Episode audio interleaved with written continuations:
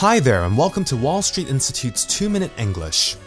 Every time a typhoon approaches Hong Kong, the air becomes hot, stuffy, and generally very uncomfortable. Recently, when Typhoon Lion Rock was approaching Hong Kong, we had two days of unbreathable air. It was a much better idea to stay indoors than to go outside. So, when we do have days in Hong Kong where the sky is clear, the air is fresh, the humidity is low and the temperatures are cool, it feels amazing. Hopefully, as autumn is coming, the weather would slowly become more and more pleasant. Speaking of autumn, the Mid Autumn Festival is coming soon.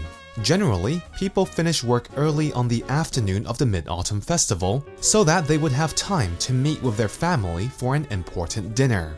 After dinner, some people would go out and play with lanterns.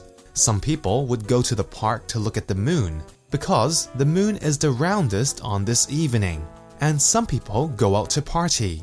Traditionally, everyone, including children, stay out late on the Mid Autumn Festival. This is why there is always a public holiday the day following the festival. There is also a special kind of food that we eat during the festival.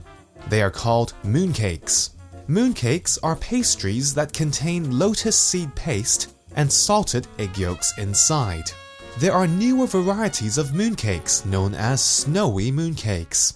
These are the healthier and lighter option for mooncakes and are usually made with all kinds of flavors like mango, strawberry, chocolate, black sesame, green tea, etc.